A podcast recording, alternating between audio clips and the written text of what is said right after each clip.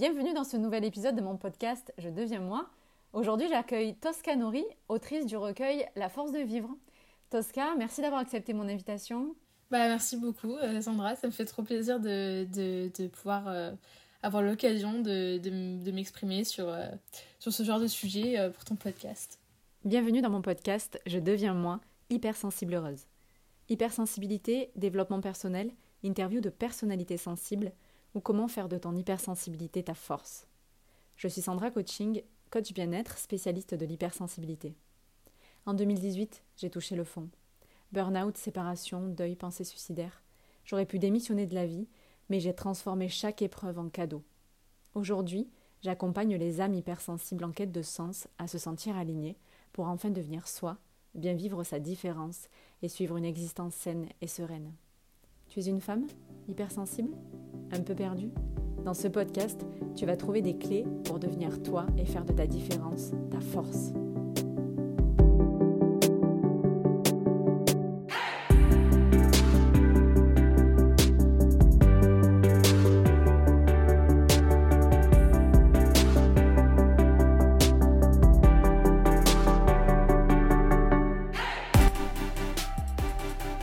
Salut Tosca, bienvenue dans mon podcast Je deviens moi. Merci d'avoir accepté euh, mon invitation. Bah, merci à toi surtout. Alors je te propose... Euh, ah, on va être un petit peu en décalé parfois, vous nous en voudrez pas. On fait euh, comme on peut avec le réseau. je suis très, très heureuse de te recevoir et de te présenter à ma communauté. Alors justement, ben, sans, sans transition, je te propose tout de suite de te présenter. Bah, bonjour déjà. Euh, du coup, euh, moi je m'appelle euh, Tosca. j'ai 18 ans. je suis étudiante en sciences politiques à Lyon, mais aussi autrice de recueils de poésie et de romans. Donc un recueil de poésie déjà édité, La force de vivre, et un roman qui s'appelle 1944 Résistance. qui en fait est une fiction historique pour adolescents qui raconte l'entrée en résistance durant la Seconde Guerre mondiale d'une famille. Euh, à côté de ça, euh, donc je me suis auto-éditée pour euh, mon premier recueil de poésie. et à côté de ça, je fais beaucoup de sport, notamment de la danse. J'en ai fait beaucoup dans mon enfance et j'en fais encore beaucoup aujourd'hui. mais aussi du ski et de la voile. C'est deux activités pareilles que j'ai commencé quand j'étais petite et que j'aimais beaucoup. à côté de ça, j'adore voyager. C'est vraiment un truc que j'adore faire. J'adore découvrir, j'adore lire, j'adore découvrir des expos, euh, euh, la photographie, euh, enfin voilà, plein de choses. J'ai plein plein de, centres d'intérêt, un peu trop, diraient mes parents. mais, mais du coup, ouais, je pense que c'est aussi, on va dire, à cause ou grâce à de mon hypersensibilité, enfin, grâce, enfin bref, à cause de ou grâce à mon hypersensibilité. mais voilà. Euh, je sais pas s'il y a encore grand chose d'autre à dire. Ok. Ouais, je vais te poser quelques questions en plus. Euh, d'ailleurs, ça me fait rigoler, ça me fait rigoler que tu dises euh, bref pour couper ta phrase. C'est genre c'est mon mot préféré dans le podcast parce que je pars tellement dans tous les sens. Je fais bon bref, hop, je reviens sur mon truc. Moi, je sais que je me perds pas. Et généralement, les gens qui nous écoutent suivent aussi, donc il n'y a pas de souci pour ça. donc donc Sciences Po à Lyon, c'est ça? Ouais, enfin je suis pas à Sciences Po. Je fais des études de sciences politiques, mais c'est pas à Sciences Po, c'est une, autre école.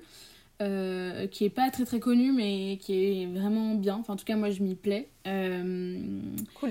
Et euh, donc au départ, il y avait, bah, au départ le but c'était d'entrer à Sciences Po et l'année dernière il n'y a pas eu de concours. En fait, moi j'ai passé mon bac là en juillet il y a un an, enfin en juin il y a un an. mais du coup, il y avait. Un bac quoi bah, En fait, c'est plus de filière, mais j'avais anglais, ah géopolitique et lettres. voilà. Ok, cool, ok. Et, euh, et du coup, bah, j'ai tenté les concours Sciences Po, j'ai fait, deux ans de prépa euh, en parallèle de ma première et ma terminale. Et euh, en fait, il n'y avait pas de concours cette année-là, enfin, concours complètement anecdotique et.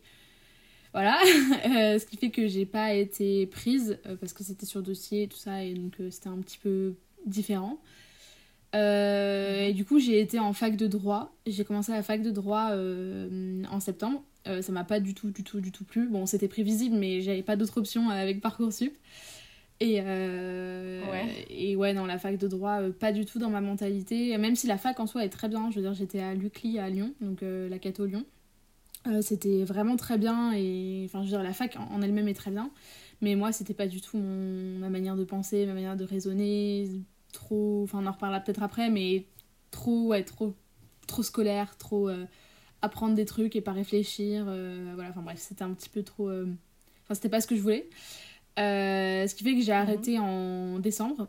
j'ai fini, j'ai fait le premier semestre, mais je suis pas allée plus loin. Et, et après ça, enfin, en novembre, j'ai passé les concours du coup pour mon école de sciences politiques et je suis rentrée en mars et du coup je fais un semestre intensif à HEIP Lyon pour ceux qui si jamais il y en a qui veulent le retrouver. C'est une école de sciences politiques. D'accord. Et euh, qui fait partie du groupe euh, Omnes Éducation. Et, euh, et, voilà, et je m'y plais énormément. J'adore ce qu'on fait parce que c'est hyper pluridisciplinaire, ce qui n'était pas vraiment le cas en fac de droit, quoi. On fait du droit, de l'éco, de l'histoire, de la philo, de la prise de parole, voilà, de la culture G, de l'analyse des médias. Enfin, on fait plein de trucs super intéressants, quoi. Ouais, ça a l'air super intéressant. Ouais. J'allais te dire euh, généraliste, euh, intéressant et en même temps euh, approfondi sur des choses assez précises. et tu dirais que tu es plutôt studieuse, bonne élève Ouais, je dirais que j'ai toujours été. ouais, bonne élève, oui. Après, euh, en foutant rien, clairement. Euh, bon élève. Euh, grande capacité. Ouais, enfin, disons que. Enfin, en foutant rien, non, en, en faisant. Voilà, mais en étant. Enfin, je suis la pire procrastinatrice au monde, vraiment. Je. C'est. Voilà. Mais en, ouais, en, Enfin, disons que quand ça m'intéresse, je peux m'investir à 1000% et passer des heures et des heures à faire un truc. Enfin, je veux dire, je... quand ça un truc qui m'intéresse, je donne tout, quoi. Et puis c'est aussi vachement suscité euh, par, euh, par les profs en fait. Et euh, j'ai eu la chance de, en quatrième de changer de collège et de rentrer dans un enfin qui fait maternelle, primaire, collège, lycée, prépa dans un établissement privé à Aix qui pour le coup m'a offert énormément d'opportunités avec des professeurs qui ont été juste géniaux. Enfin, l'accompagnement, il est il est, euh, Et même, je le vois maintenant dans le supérieur où je discute avec des copains et tout, on discute de nos lycées. Euh, je me rends compte que j'ai une chance vraiment inouïe de rencontrer des profs pour qui on comptait vraiment. Et, euh, et qui. C'est cool. Qui, qui m'ont vraiment aidé, qui m'ont comprise. Enfin, je veux dire, moi j'avais par exemple ma prof de SP anglais, donc j'avais 9 heures par semaine avec elle. elle, enfin, elle était, je pense qu'elle est hypersensible et probablement au potentiel aussi. Euh, enfin, je préfère utiliser le mot de zèbre que au potentiel ou précoce ou surdoué. donc, je préfère le mot de zèbre. Donc, si ça te va, je peux peut-être utiliser le mot de zèbre. Euh, qui m'a vraiment énormément aidé avec tout ça. Euh, enfin, par exemple, elle nous faisait faire 10 minutes de méditation au début de chaque cours. Génial. Donc, en, en, anglais évidemment, mais elle était. of course. Mais elle est vraiment, enfin, je, je l'adore quoi. Et, et d'autres profs aussi. J'ai eu des profs de lettres, de cinéma et tout, enfin où c'était ouais, vraiment euh, parce que j'avais une option cinéma. Euh, enfin vraiment exceptionnel quoi et ça m'a vraiment aidé avec ça et, euh, et à m'accepter dans cette différence on va dire et à m'épanouir surtout ils ont réussi à susciter mon intérêt et mm, c'est vraiment enfin moi je sais que voilà quand un truc m'intéresse quand le prof arrive à m'intéresser quand j'aime le prof et tout je veux dire je suis, je suis capable de passer des heures et des heures sur la matière ça c'est des bons profs quoi. et alors que c'est ça le métier de prof en fait je pense. Alors que quand ça m'intéresse pas au-delà de transmettre apprendre. mais euh, je pense qu'en effet euh, c'est la, prise en compte de la différence dans la scolarité, etc. Euh, en fait, quand je te demande est-ce que tu es bon élève ou quoi, c'est pas euh, bon élève, euh, j'ai des super notes, etc. Mais c'est genre est-ce que j'aime ce que je fais, mm. est-ce que je suis investie, est-ce que justement je vais pas au, collège ou au lycée la boule au ventre, est-ce que je suis bien quoi, dans, dans, ma scolarité. Et, et, en fait, en effet, à partir du moment où il y a cette prise en compte, il y a cet accompagnement et, et où on te donne l'envie d'eux, où c'est ça qui est, qui est transmis surtout, ben, euh, c'est où on croit en toi. Tu vois, te, ne serait-ce qu'on croit en toi, on te pousse, on t'écoute, ça fait toute la différence dans une scolarité. Euh, surtout quand on est euh, zèbre et ou HP, zèbre et ou hyper, parce que parce que finalement, au-delà du fait qu'on ne comprenne pas forcément le zèbre et qu'on ne connaisse pas, bon, on puisse avoir certaines indulgences quand Bon, maintenant, et franchement, il faudrait vivre dans une grotte euh, pour que le corps professoral connaisse pas. Hein, mais euh, mais au-delà de ça, euh, donc autant avant, ils ne pouvaient pas, pas savoir. Bon, ça brusquait un peu certains, élèves, ce qui a pu être mon cas et tout ça. Mais, mais aujourd'hui, ben, c'est génial que tu aies pu trouver ça parce qu'en effet, clairement, ça peut ça peut, euh, tu vois, genre ta vie, deux chemins. Tu peux prendre un chemin complètement différent juste parce que tu as trois professeurs qui n'ont pas cru en toi. Oui, oui, non, mais complètement. Après, on en parlera peut-être après sur comment j'ai découvert tout ça, le potentiel et tout. Oui. Mais, mais c'est vrai que, ouais, il y a un vrai, il y a des vraies lacunes de. Bon, et encore ma génération, un peu moins peut-être que la tienne. Mhm. Et encore, enfin, je veux dire. Enfin, moi, je l'ai découvert super tard, quoi. Et encore, euh, je connais Ouais, c'est toujours pas, c'est toujours pas l'idéal, mais c'est mieux. Voilà. Bah, disons qu'il y a peut-être plus de. On, on part peut-être moins du principe que euh, c'est chez les autres. Enfin, notamment, j'en parlais la dernière fois avec ma mère, elle disait, mais pour moi, euh, les enfants précoces, surdoués, au potentiel, tout ça, enfin c'était c'était que ça arrive que aux autres quoi. Enfin c'est le truc qu'on n'imagine pas euh, enfin voilà on se dit c'est un génie euh, qui euh, a appris à lire à 6 mois et, et qui se retrouve à la fac à, 11 ans quoi. donc c'est vrai qu'il y a une vraie voilà on, on en reparlera peut-être après mais mais c'est vrai que ouais il y a un il y a des croyances, ouais, c'est clair. ça. Euh, D'ailleurs, écouté une vidéo hier, euh, il disait oui, le plus jeune bachelier, ont 11 ans et 11 mois. Bon, en fait, euh, ça, ça, ça, ne définit pas le, le zèbre, ça ne définit pas, le surdoué, pas du tout. Alors certainement, peut-être que ce gosse l'était, ou peut-être même pas, parce que c'est juste une forme d'intelligence mm. différente. Je voulais savoir si tu avais rencontré ça dans tes études, si tu avais dû te battre un peu avec des gens pour... Euh, tu vois, j'aime pas trop la compétition. Euh, et dans d'autres sports, tu vois, j'ai fait un peu de tennis, j'ai fait d'autres sports co et tout. Ou même au lycée, quand, ou au collège, quand on faisait des sports co, j'étais pas trop trop fan de ce côté compète. Euh, parce que j'aime pas ce côté écraser les autres et tout, c'est pas du tout dans ma, dans ma nature. mais le côté challenge et compète vis-à-vis de soi-même, se dépasser et tout, ça c'est un truc qui me motive en fait.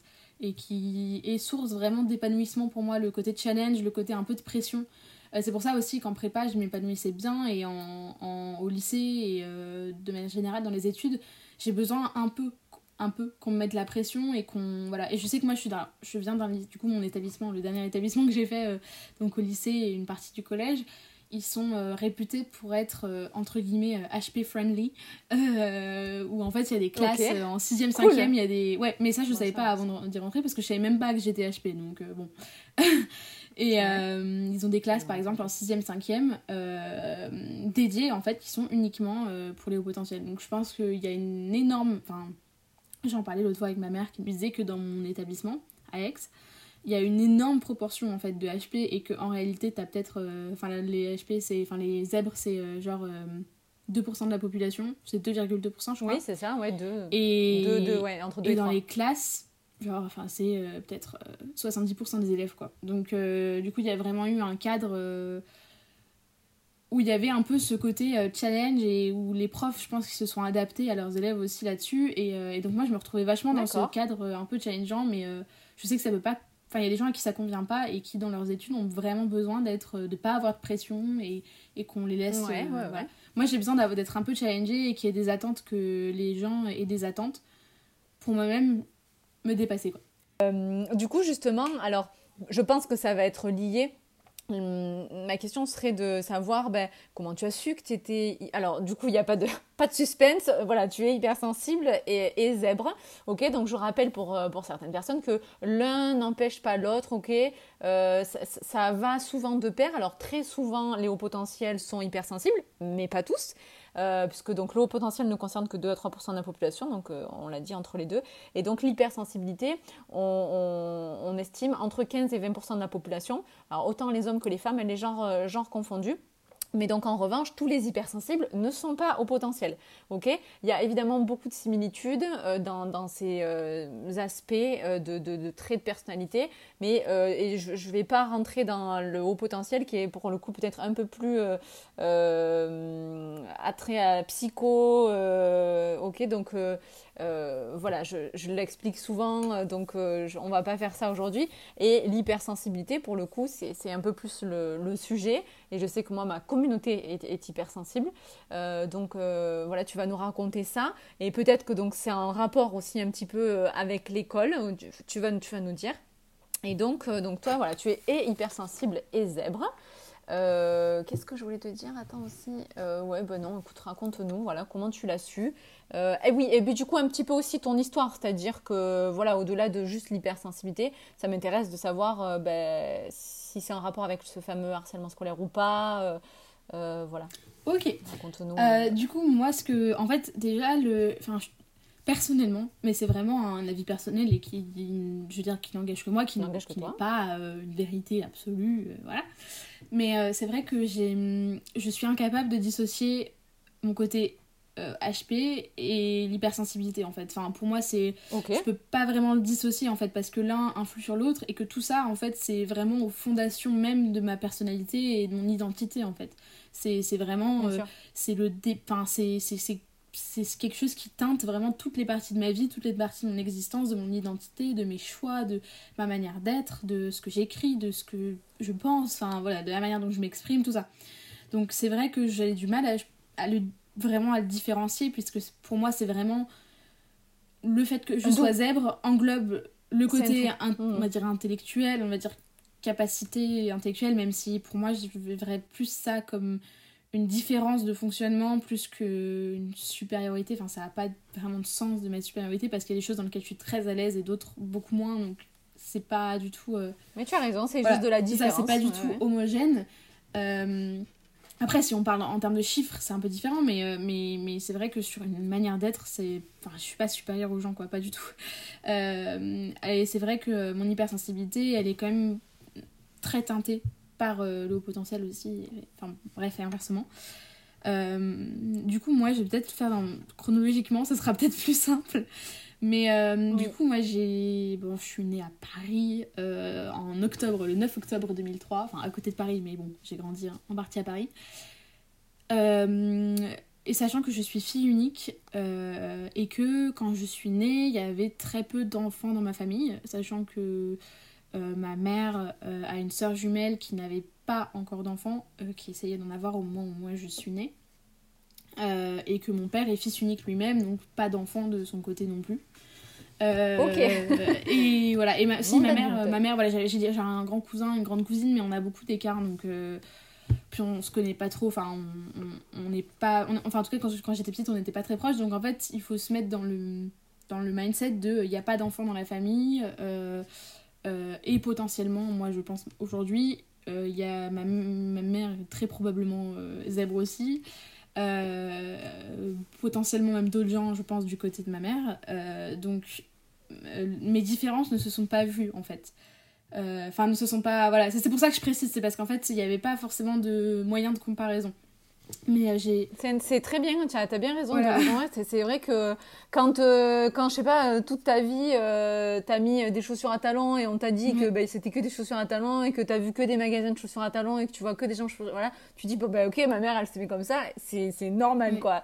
Et alors qu'en fait, un jour, tu découvres les baskets, tu fais, ah, mais il n'y a pas que des chaussures à talons. Enfin, bon, voilà. Donc, ok, c'est très, très bien expliqué. donc, ok. Et, Contexte bah, familial. J'ai parlé j'ai commencé à parler très très tôt, euh, avant un an, et vraiment à parler, c'est-à-dire que du jour où je me suis mis à parler, je me suis plus arrêtée, clairement.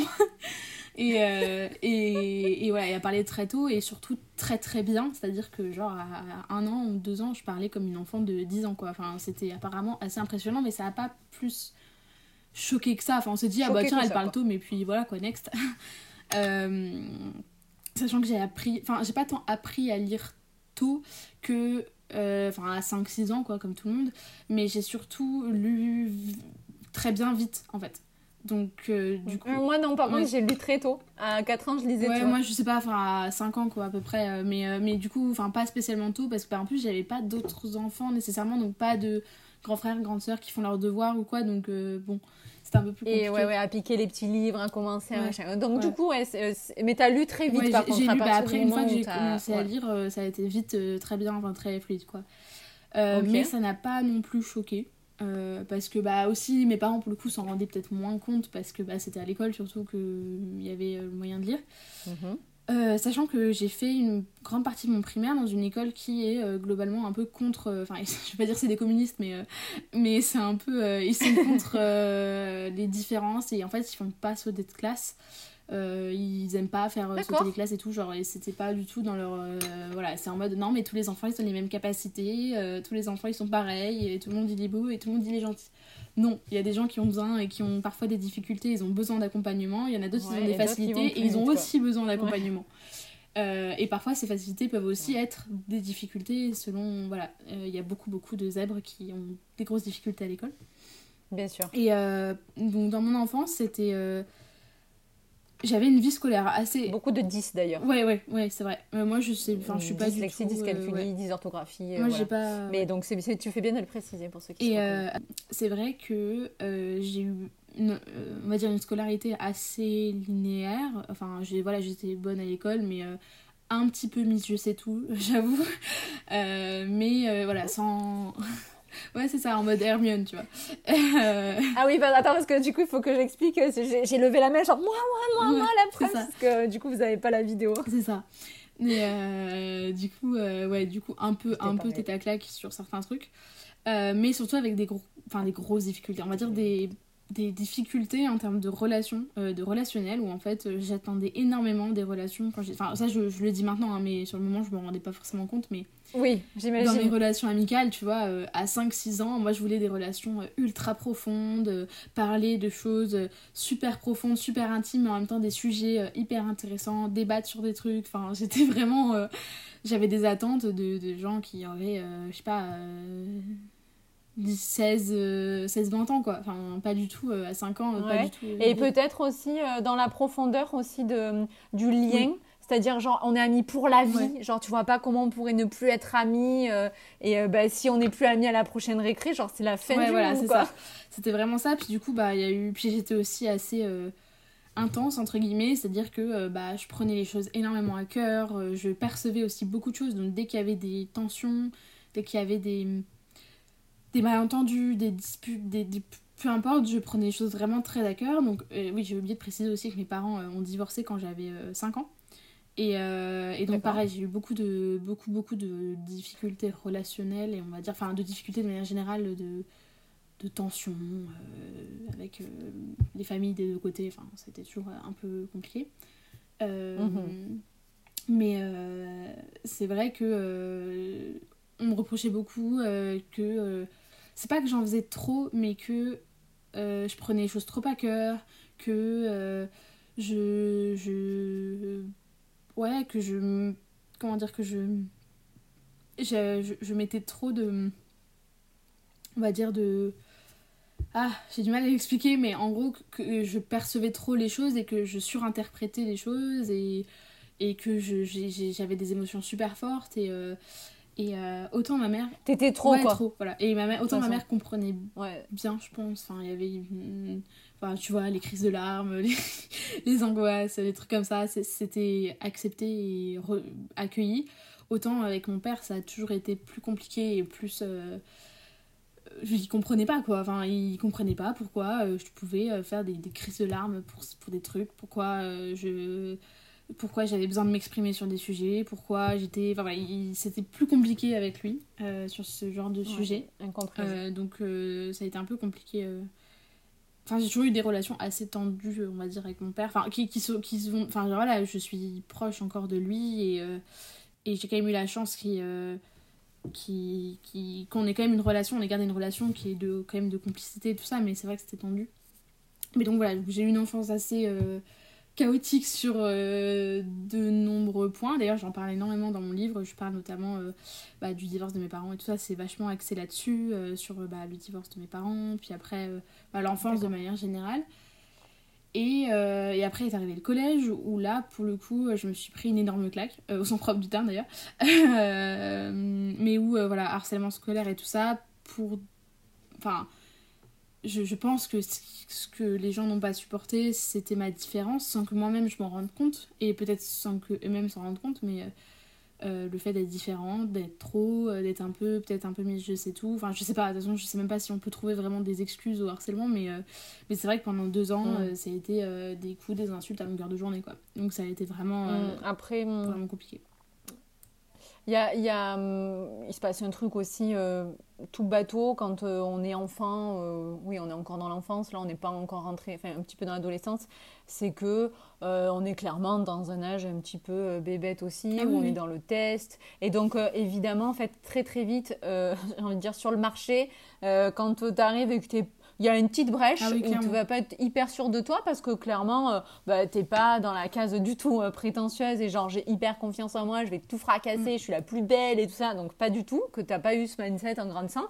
Ben, ça, il, il, suffit de un truc, ça se voit. bam, et tu deviens un peu souffre-douleur. Euh, je dis ça parce que je parle d'expérience. Moi, on m'enfermait dans les toilettes. et donc, évidemment, après, tu as peur de le dire au prof, peur de le dire à tes parents, bam, et ils sentent qu'il y a un truc, et allez, ça, ça appuie ah dessus, ça appuie dessus. Hein. Non, mais clairement, oui, oui. Mais ça a été, ouais, sixième, cinquième, très, très, très compliqué, très lourde, très violente, très, enfin, invivable, quoi, clairement. Euh, donc ça pareil, j'en parle dans mon recueil, mais euh, enfin j'en parle sans vraiment parler. Enfin c'est toujours un peu, pas à demi-mot, mais euh, euh j'essaye de faire passer les messages, faire passer les, les sujets sans forcément écrire noir sur blanc, harcèlement et tout ça. Enfin c'est pour moi il y a plus de subtilité entre mhm. guillemets. Entre les lignes. Ouais voilà, lire entre lignes. Et d'ailleurs je sais qu'il y a beaucoup de... Alors je pense que le harcèlement c'est... Voilà, mais il y a des sujets, certains sujets dont je parle dans le livre où je pense qu'il y a des gens, ils ont pas compris de quoi je parlais. Enfin je pense qu'il y a des gens qui me connaissent pas nécessairement, qui n'ont pas forcément capté de quoi je parlais. Euh, donc dans, dans, dans, des écrits qui sont plus récents, euh, je mets beaucoup plus les mots et je suis plus, enfin, plus trash sur certains sujets, enfin plus pas plus trash, mais plus direct, plus direct sur certains sujets, euh, où c'est plus, je pense, plus ça se ça s'entend plus facilement. Enfin, ça se comprend plus facilement en tout cas. mais du coup, donc il y a eu ça, et là j'avais vraiment un énorme sentiment, enfin de de toute mon enfance. Hein. J'ai commencé à avoir des psys bah, bah à l'âge de 4 ans. Euh, j'en ai vu. Ah non, je compte. Euh, je crois que j'en ai vu 4. Euh, entre mes 4 ans. Là, tu m'as battu 4 ans. entre 4 ans et 12 ans. On va dire, j'en ai vu 4. je vais préciser qu'aucun d'entre eux n'a réussi à. Donc, sachant que c'était souvent des pédopsychiatres ou des psychologues spécialisés dans les enfants et tout ça. Euh, mhm. je sais ce que tu vas dire, donc vas-y. Aucun d'entre eux n'a évidemment vu euh, que j'étais au potentiel. Euh, donc voilà, malgré des, je veux dire, des, pour moi des signes, mais juste flagrants de ça en fait. Enfin, je veux dire, je, je, je manifestais vraiment un, un, profond sentiment de décalage, un profond désintérêt pour les centres d'intérêt des gens de mon âge et, et une sensibilité vraiment exacerbée avec des émotions qui étaient toujours plus, de la colère qui était plus, de la tristesse qui était plus, de la joie qui était plus. Euh, C'était comme le nez au milieu de la figure. pour moi, je me dis, mais comment Alors que ma famille soit passée à côté, je peux l'entendre par rapport au contexte que, dont j'ai parlé tout à l'heure, mais que des psys, donc c'est le métier, même des profs d'école. Les profs d'école, encore, bon, euh, ok, en 2010, ils étaient peut-être pas ultra bien informés, donc bon, ok, mm. ça passe, mais des psys, merde, ils sont là pour ça, quoi. Donc, euh, non, mais je suis d'accord avec toi, je, partage le même avis. Et attends, j'ai parlé à un psy, je crois que c'est la semaine dernière, le mec me dit, ouais, enfin, l'hypersensibilité, euh, ça c'est encore un truc à inventer. Ah. Euh, oh, j'ai clos la conversation, j'ai même pas. J'ai dit, oui, bien sûr. Je suis passée à autre chose, j'ai même pas discuté ce que. Mm. Bon, mais bon, après, attends, il y a... Et attention, par contre, à l'inverse, hein, je veux pas taper sur les psys, elle est très en psy, mm. euh, ça peut... Euh, c'est très important d'aller consulter, ça peut faire beaucoup de bien, euh, vraiment, j'invite à... Et il y en a donc qui sont très compétents, qui prennent en compte ces paramètres et qui voient les évidences. Ah oui, oui, mais clairement. mais, mais là, enfin, en l'occurrence, moi, j'ai vraiment pas eu de chance, mais je ne comprends pas, en fait, que... Parce que je le manifestais, tu vois, le sentiment... Quand j'étais petite, je me disais, je suis originale, je suis différente, je rentre pas dans le moule, euh, tout ça, enfin, il n'y en a aucun qui s'est dit. Euh, mais même un faux diagnostic, tu vois, j'aurais préféré un, enfin, un faux, une fausse identification, un faux diagnostic à rien en fait. On me disait, mais non, mais euh, c'est tout à fait normal. En gros, tu enfin, pas, je vais pas dire tu t'inventes des vies parce qu'on l'a pas dit comme ça, mais j'ai ressenti en mode à, à, être, me sentir différente, mais à pas avoir le droit de le penser, de me sentir comme ça et à me dire, non, mais non, mais je me fais des films, tu vois, parce que aussi, tu as une certaine. Mm on a toujours l'impression d'avoir une certaine prétention à se sentir différent, à se dire non mais d'où moi je serais différent des autres en fait? Enfin je veux dire, euh, tu te dis toujours, mais non, mais euh, je suis. Enfin. Ouais, bien sûr, tu as le doute. Tu as le doute jusqu'à ce que, justement, tu espères d'un professionnel qui va te donner un bah peu de crédit. Bah, clairement, mais c'est ça. Voilà. Et donc, ça, tu, tu, tu l'as pas trouvé. Après, quand on grandit et qu'on t'explique que, de toute façon, euh, test ou pas test, euh, ta vie et ta personnalité ou, ne peut pas reposer entièrement sur un test et que si à partir du moment où tu cherches de la validation là-dedans, c'est qu'il y a souvent un problème ailleurs, etc. Mais je, mais je te rejoins quand moi, même. Moi, ça, j'avoue que je, suis plus, je fais partie des gens qui sont plutôt protestes parce que euh, j'ai du mal à, concevoir le fait de. Enfin, moi, je sais que personnellement, sur un plan vraiment personnel, et voilà, je n'aurais pas réussi à me dire au potentiel et tout sans en avoir la certitude et avoir écrit noir sur blanc, oui, les résultats du test de QI mhm. et les résultats d'un psychologue agréé le prouvent. Je sais que personnellement, je me serais jamais sentie légitime là-dedans, mais s'il y en a pour qui ça marche, j'ai envie de dire pourquoi pas. Après, voilà, moi je suis plus. Euh, voilà, je, je, surtout avec aujourd'hui, on a de quand même, mine de rien, on en parle de plus en plus.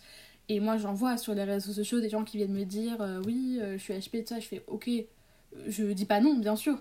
mais bon, des gens qui me disent Ouais, mais j'ai pas fait le test, je ressens pas le besoin. Du coup, euh, c'est marrant parce que j'avais lu un article de Chloé Romangas, je sais pas si tu connais Chloé Romangas, ou Romangas, je sais pas de Romangas ou Romangas, qui s'appelle Chloé Rayure mhm. sur euh, Instagram. J'adore son travail. Oui, oui, oui. Elle a écrit euh, deux livres, Rayure et Rature, qui sont vraiment, vraiment, vraiment exceptionnels. Et s'il y a des gens qui s'interrogent sur le, le fait d'être zèbre et tout ça, faut commencer par ça, clairement. C'est la base, genre, enfin, c'est trop bien. C'est hyper clair. Moi, je, quand j'ai fini le livre, j'ai eu envie de le donner à tout le monde. Et je lui ai envoyé un message d'ailleurs à Chloé, je lui ai dit c'est bon, maintenant j'ai envie d'en acheter 14 exemplaires, de distribuer à tous les gens de ma famille, à tous les gens de mon entourage pour leur dire regarde, c'est moi, là-dedans, c'est moi.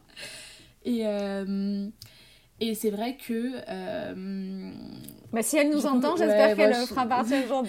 je, je sais pas, mais c'est vrai que du coup. Euh, elle, expliquait que pour les gens pour qui l'acquisition, enfin en tout cas le, passage du test et le fait d'avoir cette enfin ce mot de poser sur euh, des années souvent de souffrance, mhm. euh, avoir ce, ce, ce, voyage et, tout ce processus et tout ce travail remis en question, euh, parfois par des gens qui disent oui, je suis, je suis HP mais j'ai pas passé de test, ça peut paraître un peu je, je, je, veux vraiment pas être dure dans mes propos en fait, c'est ça le truc. Mais ça peut paraître un petit peu violent et un peu remettre en question. Du coup, tu dis, bah putain, moi j'ai fait plein de tests, j'ai fait plein de trucs, j'ai dit, mais chier, comme pas possible pour avoir ce truc. Et il y a des gens parfois qui sur internet euh, viennent te dire parce qu'ils ont vu une vidéo sur YouTube, euh, ouais, je suis HP. Euh, c'est vrai que hmm. parfois ça peut être un peu pesant, mais pour autant. Il y a une, espèce de, il y a une espèce de guerre froide ouais, C'est vrai, c'est vrai, c'est un vrai débat. Après, moi, voilà, moi je, je, je, je veux pas Enfin, si des gens ils viennent me dire je suis HP sans test. Bon, oui, voilà, euh, mais sûr, on va pas, on, va pas enlever euh, la, la croyance à qui veut. Mais et, euh, je, juste, je, ça me fait rire parce que moi, j'ai, j'ai pas fait exprès, mais dans, quand j'ai ouvert mon compte TikTok, j'ai parlé de yoga, mhm. d'hypersensibilité, de, de HP. Et en fait, c'est, en fait, dans les premières vidéos, TikTok en, pousse et c'est celle-là qui a fait 500 000 vues. J'ai pas fait mhm. exprès. je me suis pris mais une avalanche. Parce que t'avais dit quoi? Parce que j'ai fait une sorte de, de, de, topito là où 10 questions et tu HP. Mais évidemment que tu déjà je diagnostique rien du tout.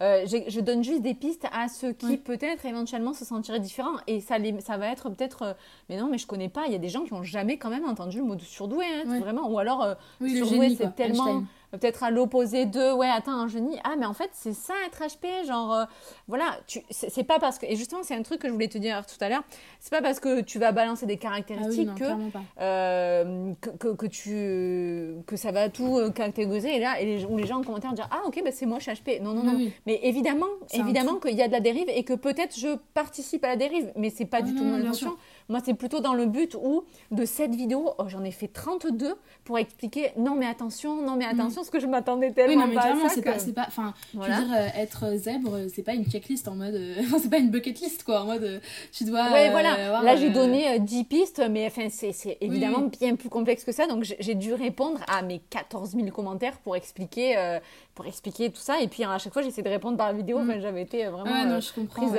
mais c'est vrai que je pense qu'il y a des, il y a des caractéristiques caractéristiques communes à tous les HP. C'est ce que j'allais te dire. Voilà, moi je mm. sais que j'ai beaucoup de gens euh, zèbres autour de moi, euh, des amis et tout ça, je, parce que je pense qu'il y a un côté un peu on s'attire parce qu'on se comprend et qu'il y a une espèce de synergie ouais, exactement, des aimants, ouais. Ouais, mais euh, il y a des, y a, voilà, il y a le sentiment de décalage, l'hypersensibilité, souvent, enfin quand même dans, je pense 95% des cas je crois les, les, les, zèbres sont hypersensibles. D'ailleurs, je crois que zèbre, c'est être HP plus hypersensible, alors que sinon, quand t'es HP, c'est pas exactement zèbre. Enfin bref, on s'en fout, c'est vraiment des définitions pointues, euh, mais voilà. Mais, euh, mais c'est vrai que. Euh, que c'est pas enfin même hypersensible en fait c'est pas les deux c'est pas des genre en mode des listes où tu check c'est juste qu'il y a des en fait il y a des ressemblances exactement et, c'est des ressemblances qui, et il y a autant il y, a autant, euh, tu vois, tout à l'heure, quand je te disais, euh, ben, euh, je sais plus à, quel moment j'ai voulu, j'ai voulu le préciser, c'est que, c'est donc quand j'expliquais, donc toi, tu étais les deux, HP, et que par contre, c'est normal que tu n'en sentes pas la diff, que tu n'arrives pas à dire, ah, ça, c'est plutôt mon côté c'est parce que toi, tu as un tout. Mais c'était pour que, par contre, des hyper ne se disent pas, ah, mais en fait, tu es HP, il, y a quand même des, il y a quand même des différences. Mais par contre, Évidemment qu'il y a un moment où on se fait taper sur les doigts, des fois quand on explique, euh, ouais, mais justement, c'est pas une checklist, c'est ça, mais il faut bien quand même expliquer. et donc, oui, il n'y a pas. Euh, on veut pas non plus mettre dans des cases. À chaque fois, tu te fais taper dessus. Non, mais je veux pas mettre dans une case, puisqu'en plus, on est complètement hors case. Mais enfin, bon, il y a quand même des explications qui te font du bien, qui mm. rassurent. Tu l'as toi-même dit. Euh, moi, petite, euh, j'aurais aimé qu'on me dise, bah, c'est juste ça, quoi. Ah, ok, tout simplement. C'est pas une étiquette que tu as sur le front toute ta vie. Ça ne te définit pas mm. complètement, mais ça fait, c'est tellement. la base. En fait, c'est la base. ta personnalité et ta vie que. C'est pas, on pas, c'est pas qu'on n'est pas. Moi, je dirais que c'est pas en mode que, oui, je suis pas que ça c'est plus que je dirais que c'est partout, c'est dans tout ma vie, mais c'est pas une. En fait, c'est pas quelque chose que je peux dissocier de moi, en fait. C'est au départ de tout. C'est comme si on avait mis euh, euh, un colorant euh, dans l'embryon et on avait dit, bah maintenant, tu vas être bleu, je serai bleu partout, tu vois. je sais pas comment dire, il y a ce côté. très bon choix de couleur. non, mais c'est un colorant. mais c'est exactement ça. ce côté, ça colore tout, en fait, et ça teint partout. Donc, en fait, je peux pas me dissocier de, de du fait d'être zèbre. C'est quelque chose qui me définit et qui fait partie de mon identité. Et ça va être, mais c'est-à-dire ça fait partie, le, je, crois que le potentiel, enfin j'en suis même sûre, ça fait partie du spectre autistique, donc c'est pas de l'autisme, mais ça fait partie du spectre autistique. Et c'est le même type de différence, c'est-à-dire qu'en fait, bah, tu peux pas dire euh, moi et mon autisme, euh, comme par exemple certaines pathologies mentales ou certains trucs où, voilà, où il y a des, ou des troubles, ça va être moi et mon trouble borderline, c'est deux choses différentes. Alors que, euh, je donne un exemple, hein, mais ou, euh, ou d'autres troubles hein, d'ailleurs, hein, pas que ça, mais voilà, c'est, c'est, ça fait vraiment partie de nous. Bref. Ouais, non, bien sûr. Et, euh, et, du coup, par contre, à l'inverse, là où je voulais nuancer tout à l'heure, c'est que par contre, euh, tu mets 100 hypersensibles dans une salle, euh, ben, il n'y en a pas un ah pareil. il n'y en a pas un pareil. tu as des hyper, j'en parlais quand j'ai enregistré le podcast, l'épisode précédent, sur l'hyperstimulation. Et moi, la, fumée de cigarette me gêne beaucoup. Énormément, beaucoup, beaucoup. Et, et, je, mais pourtant, je connais des hyper qui fument. Ça paraît hyper paradoxal. Et pourtant, voilà, comme il y en a qui sont misophones d'autre part, voilà, et tu as autant de ça. Et au même titre que tu as autant de HP, euh, euh, qui, qui, autant d'HP, et tu les mets tous dans une pièce. Bon, il faut, faut aller les chercher quand même, mm. hein. mais ils sont tous différents. Donc c'est pour ça que, euh, c'est pour ça que, vraiment, il il faut pas s'arrêter. Donc, pas de case, pas d'étiquette, mais il y a des choses, il y a quand même un petit peu de ah définition. voilà, il y a des bah, caractéristiques communes. Il faut bien expliquer, expliquer la différence. Moi, je le vois autour de moi, euh, il y a quand même beaucoup de. Enfin, je vais pas le nier, il y a beaucoup de points communs entre. Voilà, et notamment, j'ai été euh, il y a pas très longtemps, je sais pas si tu as vu, mais je pense que oui, sur le plateau de France TV euh, pour une émission qui s'appelle Étiquette sur les surdoués qu'ils ont fait. Donc, on était six surdoués, et enfin, six zèbres. Euh, d'ailleurs, on préférait tous le terme de zèbre. Enfin, c'était pas hyper. Moi aussi, je mais moi, c'est un terme que je préfère parce qu'il englobe le côté hypersensible, alors que HP, ça sous-entend juste des capacités mais beaucoup moins prétentieux en fait. Il, il enlève la il enlève la prétention parce que sur sous-entendu euh, l'hyperlatif euh, ouais, donc et donc, euh, du coup, euh, tu, tu étais à ce plateau. Ouais, et, euh, et en fait, sur ce plateau, je me suis rendu compte quand même, même si on était tous, on est les six, on était très différents. Et d'ailleurs, on n'était vraiment pas d'accord sur pas mal de sujets. Enfin, il y a eu des sujets parce qu'on a quand même. Il y a eu une heure d'émission qui rentre en 30 minutes de vidéo. Mais derrière, ça faisait deux heures qu'on discutait. Donc, en fait, on a eu le temps de débattre sur beaucoup de choses et on n'avait pas du tout les mêmes opinions sur plein de choses. Mais j'ai pu noter quand même que malgré le fait qu'on était hyper différents, il y avait quand même des ressemblances flagrantes et enfin pas des ressemblances mais je sais pas c'est c'est une, une espèce de d'énergie qui est différente et on n'est pas sur les mêmes ondes en fait. C'est vraiment ça c'est vraiment on est euh, on n'est pas sur les mêmes ondes on est sur la même radio on est dans le même univers mais sur des planètes un peu différentes et on fonctionne pas exactement de la même manière et en fait mm. tu t'en rends compte. Enfin moi je m'en rends compte particulièrement quand je suis avec des zèbres en fait où je me rends compte vraiment de la enfin je me rends compte que bah là putain oui ouais, sinon ah, ça va tu te lèves pas tous les matins en disant tu mets une casquette bon allez c'est déjà tu l'es naturellement je vois. Ah c'est vrai que je suis zèbre et tout genre c'est normal dans ta life tous les jours. Mais c'est vrai que tu as raison euh, c'est mis en exergue quand tu rencontres des gens mm. où d'un coup tu vas te mettre à parler plus vite euh, réfléchir plus vite euh, partir d'un sujet revenir sur l'autre sans expliquer. Moi, se justifier. Ouais, voilà. Voilà. Moi, de, ça, pour, pour, en venir à ce que je disais tout à l'heure, c'est que dans mon enfance, j'avais énormément ce sentiment de décalage, ce sentiment de devoir me justifier, en fait. Et d'être en permanence incomprise, en fait. Et euh, de jamais, on me reprochait toujours des mots trop durs, ou au contraire, de pas arriver à dire clairement les choses. Ou et en fait de ouais de, de, me sentir incomprise en permanence euh, et ça du coup je sais pas si tu veux que je revienne sur la suite de bah du coup de comment j'ai découvert que j'étais euh, la question ouais, c'était la question c'est bah du coup il y a un jour comment tu l'as su quoi? Donc en fait ce qui s'est passé c'est que bah du coup il y a eu ce harcèlement et tout ça et euh, j'ai pété un plomb enfin clairement à un moment je vais pas mentir il y a eu des moments où j'ai eu des pensées hyper sombres des pensées suicidaires et tout ça et, et mhm. j'en ai parlé à ma mère et ma mère elle a dit ok on va réagir là c'est plus possible en fait donc donc du coup j'ai été dans cet établissement privé. Donc je pense que si tu habites Aix, tu vois de quel établissement je parle. Mhm. Mais, euh, mais c'est vrai que euh, on a été passer les entretiens. je crois que les candidatures vraiment allaient fermer. donc j'ai été. Enfin, sur dossier, mon dossier a été retenu. Mais c'est surtout à l'entretien avec le directeur de l'établissement. Je pense qu'il a senti que vraiment il y avait une énorme détresse, mais je pense aussi que lui a senti que j'étais au potentiel, alors que moi-même je ne le savais pas, que mes parents ne le savaient pas, que personne ne le savait. Mais je pense que ça a joué dans la décision parce que j'avais pas non plus des, des résultats scolaires avec le harcèlement. J'y allais clairement la boule au ventre, enfin, j'étais en larmes tous les matins, je voulais pas aller à l'école, enfin, c'était horrible. Euh, j'avais pas non plus des résultats euh, voilà parce que j'étais tellement mal que bah, je faisais pas en fait puisque aussi ce qui m'était reproché entre guillemets enfin les raisons pour lesquelles j'étais harcelée c'est que euh, bah, j'étais un peu Hermione quoi tu vois. En mode à savoir un peu tout et les gens ils étaient en mode ouais je crois supérieur et tout alors que bah non et donc, il y avait un peu ce côté auto-sabotage, je pense. Euh, mais c'est vrai que du coup, mes résultats n'étaient pas non plus flamboyants, quoi. Enfin, genre, j'avais, je sais pas, 13, 14, mhm. euh, peut-être 15, mais j'avais pas 18 de moyenne, alors qu'il y avait très peu de place. C'était ultra sélectif. Donc, je pense que ça a joué. Euh, et donc, je suis rentrée en quatrième. et là, ce qui s'est passé, c'est qu'il y avait un des, un de mes harceleurs du collège qui. Euh, qui, qui, en fait qui est arrivé dans mon nouvel établissement en même temps que moi. Alors je ne sais pas comment il a été fait, enfin comment il a fait pour être pris parce que c'était clairement pas un élève brillant, donc je sais pas, je sais pas comment ça s'est goupillé pour qu'il soit pris en même temps que moi. Mais ça il a commencé à répandre des rumeurs sur moi et voilà et même ça a été mon, intégration a toujours été un peu compliquée parce que euh, traumatisme quoi.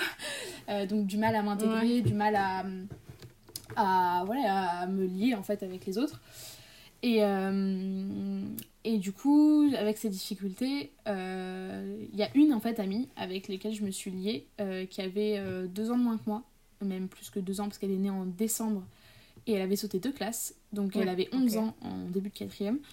et elle nous disait répéter tout le temps qu'elle était surdouée, qu'elle était au potentiel, qu'elle était surdouée, qu'elle était... non, qu'elle était précoce, qu'elle était précoce, surdouée, précoce, surdouée, machin un peu une tête à claque, pour être honnête. Euh, elle était un peu insupportable, mais c'était ma seule amie, donc euh, voilà. Enfin, un peu insupportable. Enfin, genre, elle était gentille. Enfin, voilà, elle le répétait en permanence, et en mode, euh, ouais, enfin, en mode, ouais, je suis hypersensible, t'as pas le droit de me parler comme ça, tu te rends pas compte, moi, les choses, ça me fait mal. J'étais en mode, ouais. Enfin, voilà, elle, elle s'en servait un peu, elle surjouait avec le truc, et c'était un peu chiant. Mais en en parlant et tout ça, j'ai quand même commencé, tu vois, à me dire ah surdoué, ok, enfin c'est quoi ce truc et tout, enfin précoce, c'était précoce. À l'époque le mot qui était utilisé mhm. pour euh, oui, moi dans en tout cas moi le mot que je connaissais c'était précoce. Et tu sais rapport à surtout dans le domaine de l'enfance quoi. rapport à... au fait que j'ai parlé tôt que, que j'avais des grandes facilités à parler avec les adultes que je m'entendais mieux avec les adultes qu'avec les enfants. bah il y a eu ce côté c'est de me dire précoce ok. Enfin tu vois de dire ah mais euh, enfin voilà. Il y a eu un moment où je sais pas l'idée a tu vois a fait un peu son chemin en mode intrigant. Tu vois j'étais intriguée un peu. Mais tu peux pas te dire je suis précoce. Enfin tu te dis mais euh, je me prends pour qui là? Ça y est, je m'invente des vies, tu vois. Enfin, tu te dis, je suis pas, enfin, je suis pas supérieure, je suis pas. Puis t'as 13 ans à l'époque. Ouais, j'ai 13 ans, donc il y a ce côté un peu, voilà. Et donc, euh, en parallèle de ça, pour mes difficultés sociales, j'allais voir une psy.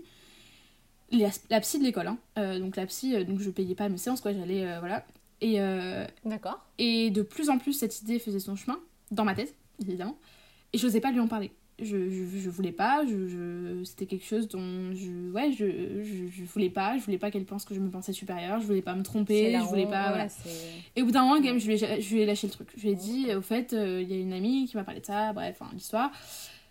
Et je savais qu'elle était spécialisée là-dedans, parce que bah, déjà le collège est HP friendly, donc euh, logique. Euh, et, et je lui ai dit, est-ce que.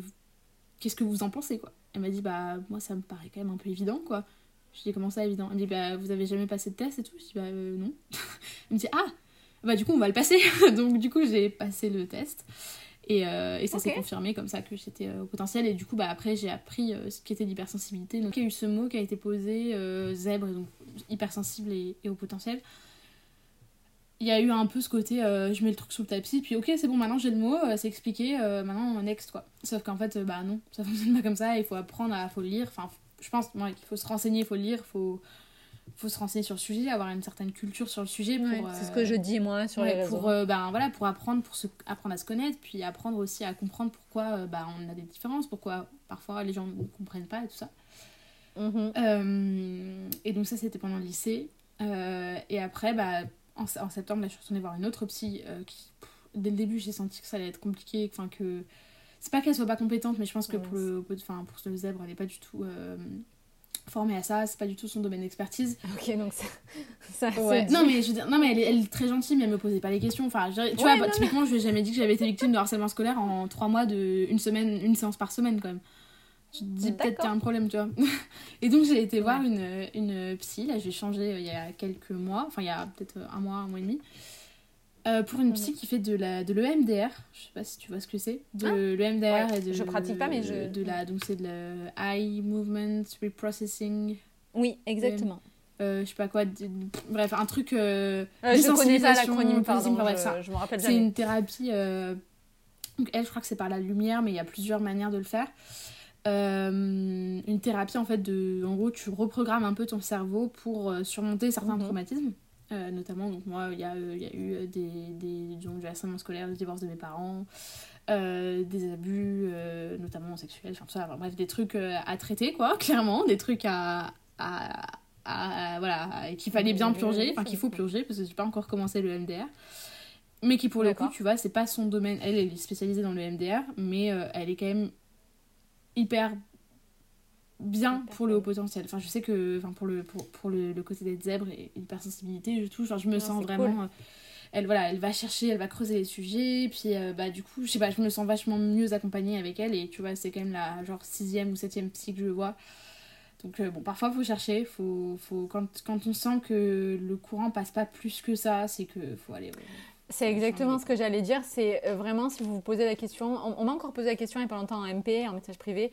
euh, comment on fait euh, pour, euh, pour choisir un psy, etc. Ben, ou un coach même d'ailleurs, mais le feeling quoi. Si ça passe pas, ne vous forcez pas, changez, euh, n'hésitez pas à dire ou pas dire. Vous reprenez pas rendez-vous. voilà, vraiment c'est hyper important le feeling. Si si vous payez, franchement.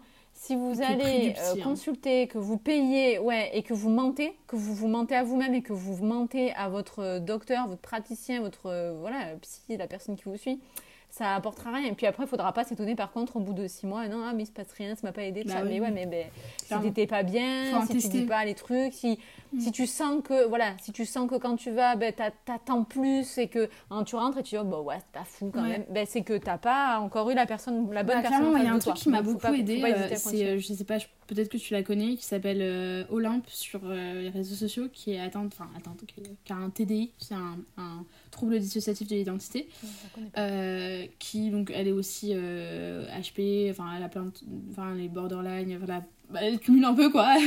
voilà, et ça, ça, il y, a un- il y a un gros background. Et, et elle en parlait des psys et tout, et c'est super utile qu'elle en parle parce que elle en parlait elle disait notamment récemment qu'elle avait testé plusieurs psys et que euh, bah, c'était super bien de faire ça, de tester plusieurs psys en même temps, euh, deux ou trois par exemple, pour en fait se mettre dans l'optique de bah il y en a au moins deux avec lesquels ça a pas passé, enfin avec- pas que ça a pas passé mais avec lesquels Mhm. je vais pas pouvoir continuer et pas hésiter en fait à arrêter le truc quoi. Moi il y a Bah un moment, c'était un vrai truc, hein. je voulais pas là par exemple ma psy que j'avais en bas de septembre à décembre pendant que mon énorme burn-out à la fac, enfin je sais pas si c'est un burn-out, j'ai pas pareil, euh, dépression, je pense que c'était une- vraiment une vraie dépression, mais j'ai pas en- encore pu en parler à ma psy, euh, parce que là en ce moment j'ai été très chargée, j'ai le permis, j'ai des partiels blancs, enfin j'ai plein de trucs en même temps. Ouais, c'est- c'est vrai que tu nous, tu nous accordes du euh, temps. euh, je- Ah non, tu- non, mais, non, non, mais là, c'est pas de souci, là, j'ai j'ai ma, j'ai ma soirée, là. Euh, mais mais c'est vrai que, euh, bah, que, que j'ai eu énormément de mal, quoi, à arrêter, parce que, euh, tu vois, t'as l'impression que tu vas trahir quelqu'un, alors qu'en fait, pas du tout. Enfin, je veux dire, les gens, Ouais, ouais, ils sont là pour ça, quoi. Et, euh, et si, Ouais. si, je veux dire, faut pas s'enfermer, oui, vous en quoi. faites pas, hein, ils ont l'habitude. Hein. ils ont l'habitude et puis l'important c'est que c'est que tu te trahisses surtout Ouais. pas toi, que Bah, tu c'est ce pas que fait trahissant pendant, ta bah, pendant parole cette et la personne qui ou suit. quoi. cette psy, c'est ce que j'ai fait. Ouais. C'est en gros, euh, Donc, euh, Euh, voilà. Enfin, après, il y en a eu, voilà, quand j'ai été voir, j'en ai, bah, il y en a au moins deux ou trois que j'ai été voir quand j'étais petite. Il y en a un où j'étais sous traitement, à 4 ans. Mais c'est vrai que bah, c'était avant le divorce de mes parents, parce que ça se passait très mal bah, entre mes parents, quoi, avant qu'ils divorcent. Euh, mais euh, c'est vrai que, euh, que, que, ouais, il m'a fallu six psys, quoi, avant de trouver la bonne. Et il faut pas hésiter, en fait, à, faut pas hésiter avant de- Mm. de- de quand vous êtes face au bon praticien, vous le saurez. Genre, la question ne se posera même pas, en fait. Genre, moi, là, je sais que c'est Mhm, bon, j'ai trouvé, quoi. Ça y est, là, je suis avec quelqu'un avec qui je me sens complètement en confiance, qui me pose des questions, qui va fouiller. pareil, tu vois, les questions d'abus sexuels, il n'y en a aucun de mes psys où j'ai ne serait-ce qu'abordé le sujet. Ça me, enfin, ça me paraît Alors que. Moi, moi je, je, je, je, travaille pas sur les mêmes choses dans le coaching, mais, euh, mais typiquement, ce sont des de, genres de questions qui viennent très très ah vite sur, le, sur le sujet. Enfin, sur le, Bah oui, mais il y en a, tu vois, ils ont même. Elles se reconnaîtront d'ailleurs, hein, je pense, hein, en nous écoutant. Ouais, mais euh, je, hum, je voulais savoir, Tosca, euh, du coup, tu, tu nous racontes, euh, voilà, c'est, ça n'a pas été forcément tout notre rose, et pourtant, malgré tout, tu restes jeune, etc. Donc, tu découvres tout ça. Et du coup, bah, il y a quand même un moment, je voudrais connaître bah, ce qui a fait la bascule, et qui fait qu'aujourd'hui, bah, voilà, tu as sorti toi-même ton propre livre, La force de vivre. Et, et donc, euh, bah, du coup, moi, je dirais clairement que ta différence, que ce soit ton hypersensibilité ou ton potentiel, parce que tu considères que c'est ensemble, il y a quand même cette différence. Tu dis, OK, euh, il se passe un truc, euh, je vais en faire une force. Alors d'ailleurs, tu disais, en effet, le HP, bon ok, tu le sais, tu as l'info, euh, ça transforme ta vie ou pas. D'abord, tu passes peut-être par du déni ou pas. Euh, tu prends l'info, voilà, autant ça va rien changer. Euh, il y a peut-être quand même le, travail qui continue, enfin déjà de vivre et puis d'apprendre à se connaître, de savoir bon qu'est-ce qui me fait mal, qu'est-ce qui me fait pas mal, qu'est-ce que hum, voilà vraiment le travail d'estime de soi. Je, je trouve que vraiment l'outil de développement personnel c'est vraiment merveilleux pour ça. Mais voilà, comment toi, à un moment, tu t'es arrivé à ça, à, poser peut-être des mots, à prendre un papier euh, et un crayon. Et, euh, aujourd'hui, je, peux clairement dire que tu en as fait une force de ta différence parce que voilà, tu, sors euh, ce recueil. Donc, ben, raconte-nous ça. Et puis après, je te demanderai aussi ben, comment ce livre il, change un peu ta vie aujourd'hui et l'aventure de, l'édition? Ok, alors déjà, il faut que je remonte à comment j'ai commencé l'écriture. J'ai commencé l'écriture à 13 ans, à un espèce de vieux roman fantastique tout pour Ave.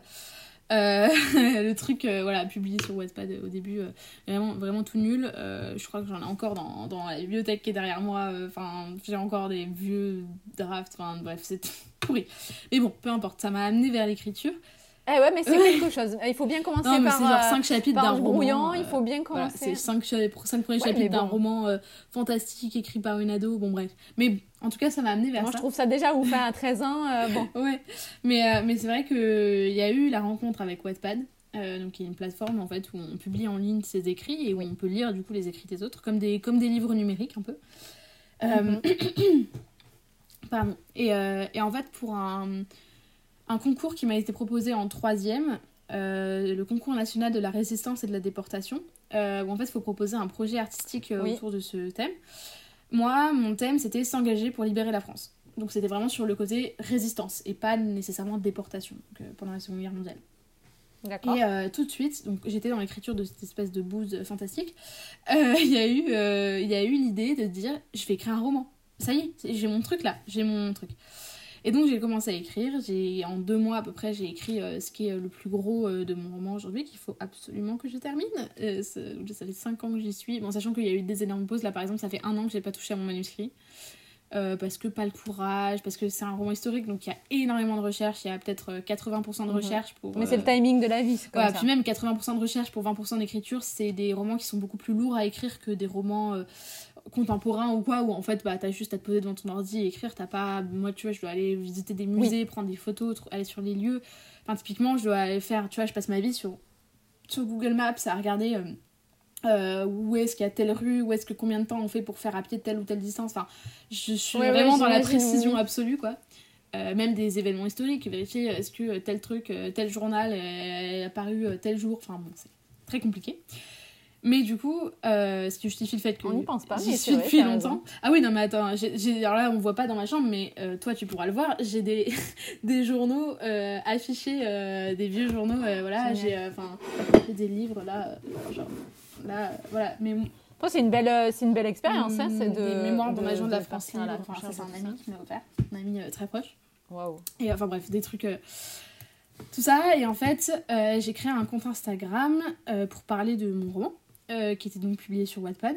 Euh, et euh, sachant que dans mon roman je parle d'histoire, mais en réalité le cœur du truc c'est une famille et notamment un frère et une sœur qui s'engagent dans la résistance.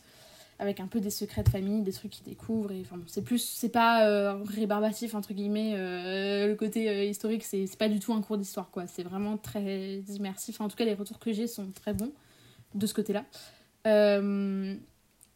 Et donc, j'ai, créé, créé ce compte Instagram, et sur ce compte Instagram, je me suis abonnée à, des autrices, donc notamment Pauline Bilizari, dont je parlais tout à l'heure, qui a écrit un roman que j'ai beaucoup aimé sur Wattpad et qui partager de la poésie contemporaine sur, euh, sur Instagram. Et euh, bon, sachant que j'ai toujours un peu écrit, mais je pense comme euh, quasiment tout le monde, dans des agendas, dans des trucs. Enfin, genre là, j'ai des agendas, des anciens agendas à moi. Genre, il y a plein de petites phrases, mais comme beaucoup, beaucoup de gens, je pense, voilà, des petits trucs. Oui, mais pas tout le monde quand même. Je, je, voudrais quand même je pense, rétablir la vérité. Pas tout le monde, peut-être beaucoup d'hyper. Oui, oui, et après, pas tous les hyper. En tout cas, je pense une grande partie de nos auditeurs Bah, c'est en tout cas, c'est euh, tout simplement, je pense, l'illustration de la richesse intérieure, mm. euh, autant dans le cœur, dans l'âme et dans l'esprit. Donc euh, c'est vrai que bah, voilà, ça sort et ça bah, Clairement, puis besoin voilà, d'extérioriser, de mettre des mots sur des trucs, puis de mm. faire, je pense qu'il y a une... beaucoup d'hypersensibles ont une sensibilité à l'art particulièrement exacerbée. Donc l'idée de faire du beau aussi, pas juste écrire ce qu'on ressent, mais aussi en faire quelque chose qui soit beau. Enfin, en tout cas, qui soit le, plus, le mieux possible. Euh, et donc il y a eu ça, et, euh, et en fait, euh, ce qui s'est passé, c'est que donc j'ai commencé à écrire un peu de poésie suite à une rupture, on va dire. à 15 ans, j'ai commencé à écrire vite fait quelques textes, mais je les partageais pas nécessairement sur Instagram ou alors en story. Enfin, c'était pas du tout, mon compte ne ressemblait pas du tout à ce qu'il est aujourd'hui. D'ailleurs, si on remonte au tout début de mon compte, on voit que c'est que des extraits de mon roman. Euh, C'était fugace. voilà. C'était vraiment, voilà. Et, euh, et en fait, il y a eu euh, le moment où j'ai découvert Rupi Kaur, donc, qui est vraiment la créatrice de la poésie contemporaine, je pense que c'est indéniable, qui est une autrice canadienne, qui a écrit notamment sur des violences sexuelles, mais sur d'autres choses, sur l'immigration, parce qu'elle est issue de... Enfin, ses parents sont indiens d'origine. et, et, donc elle a écrit sur tout ça et c'est super beau, c'est assez trash, c'est assez... Rupi Kaur c'est quand même assez lourd et assez crue. Enfin, c'est, voilà, elle parle notamment de la féminité, euh, de la vie sexuelle, de, enfin, de plein de choses. Euh, mais c'est du féminisme, enfin c'est hyper, enfin c'est voilà, c'est de la poésie contemporaine, donc c'est un peu ce que je fais, même si je ne, clairement je n'ai pas euh, son talent. mais c'est vrai que voilà, illustré. Et donc j'ai découvert ça et ça a été un peu l'électrochoc quoi. Et dans la journée, j'ai écrit 40 textes donc euh, c'est beaucoup, 40 textes, euh, dans la journée après avoir lu donc, son premier livre qui s'appelle euh, Milk, Milk, and Honey, donc lait et miel. Et, et, et, et, et, ça a commencé comme ça. Et, et donc j'ai fait ça, j'ai publié sur Instagram et, j'ai eu des super bons retours des, de la centaine de personnes qui me suivaient à l'époque pour mon roman et tout ça. Et, et euh, j'avais notamment aussi bah, Pauline Bizarri, euh, la même personne qui publiait de la poésie contemporaine. Et donc il y a eu ce côté de voir en fait que c'est quelque chose qui est faisable.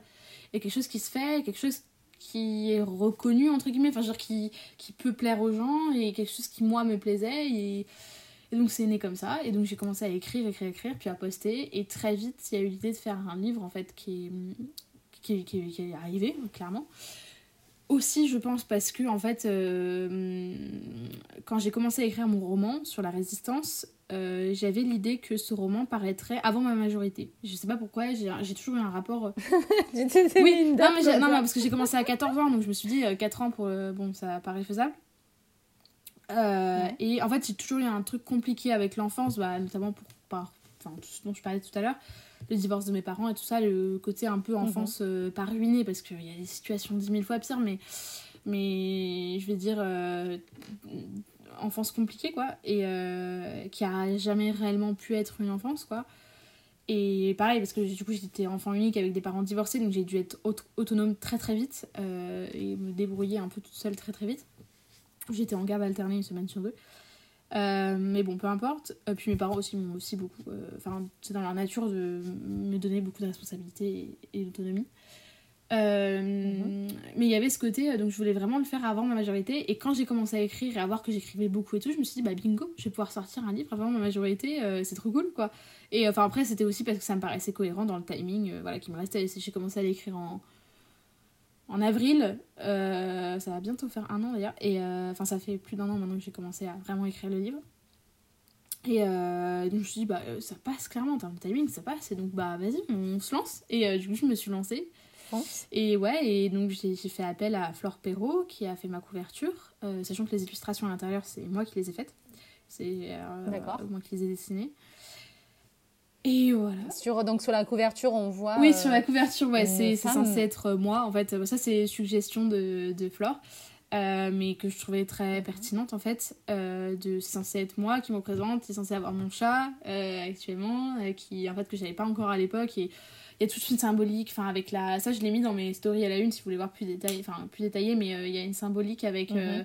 avec la rivière qui est un peu le passage à l'âge adulte où on passe d'une berge à l'autre, euh, les saules pleureurs qui sont vraiment les saules, euh, enfin qui sont les arbres de mon enfance parce que j'avais dans mon jardin, ouais, dans la, ouf, dans la maison, ouais, les saules pleureurs, j'adore, c'est mon arbre préféré. Et puis c'est, ah moi aussi mm. c'est, et dans la maison euh, dans laquelle j'habitais avec mes parents, où ils ont divorcé, il y avait un saule pleureur au fond d'un, enfin c'est un poivrier mais ça ressemble à un saule pleureur donc on fait pas chier, c'est au fond du, c'est, ouais, c'était au fond du jardin et tout là où j'avais un portique, j'avais une balançoire et tout donc c'était très pour moi marquant et euh, des orangers euh, parce que c'était à Cannes donc euh, c'est il y a beaucoup d'agrumes dans, dans, le sud sud-est sur la côte d'Azur. Et, et donc ces deux arbres apparaissent sur la couverture sachant que je voulais mettre les coquelicots aussi parce que c'est ma fleur préférée depuis que je suis toute petite.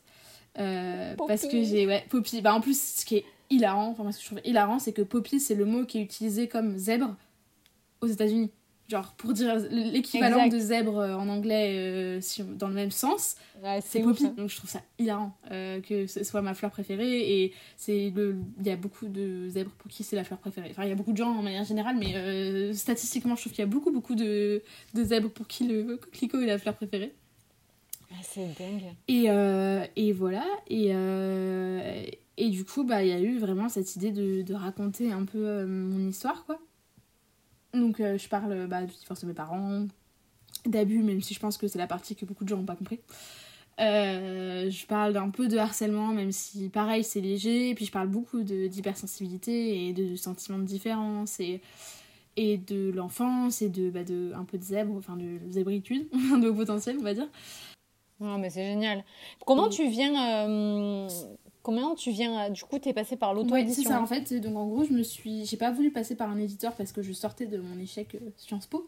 Et puis, ouais, euh, l'envie de. Bah, j'étais contente de faire ça toute seule, euh, tu vois, de m'auto-éditer. Enfin, ça a été des heures et des heures et des heures de travail pour faire toute la. Parce qu'en fait, du coup, tu prends le job de l'éditeur. Donc qui te fait tout ce qui est maquette, mise en page, correction, enfin tout quoi. Euh, mention légale et tout. Donc j'ai dû créer ma, mon auto-entreprise. Donc euh, c'est pareil qu'une micro-entreprise, mais micro-entreprise c'est l'ancien mot pour dire euh, auto-entreprise.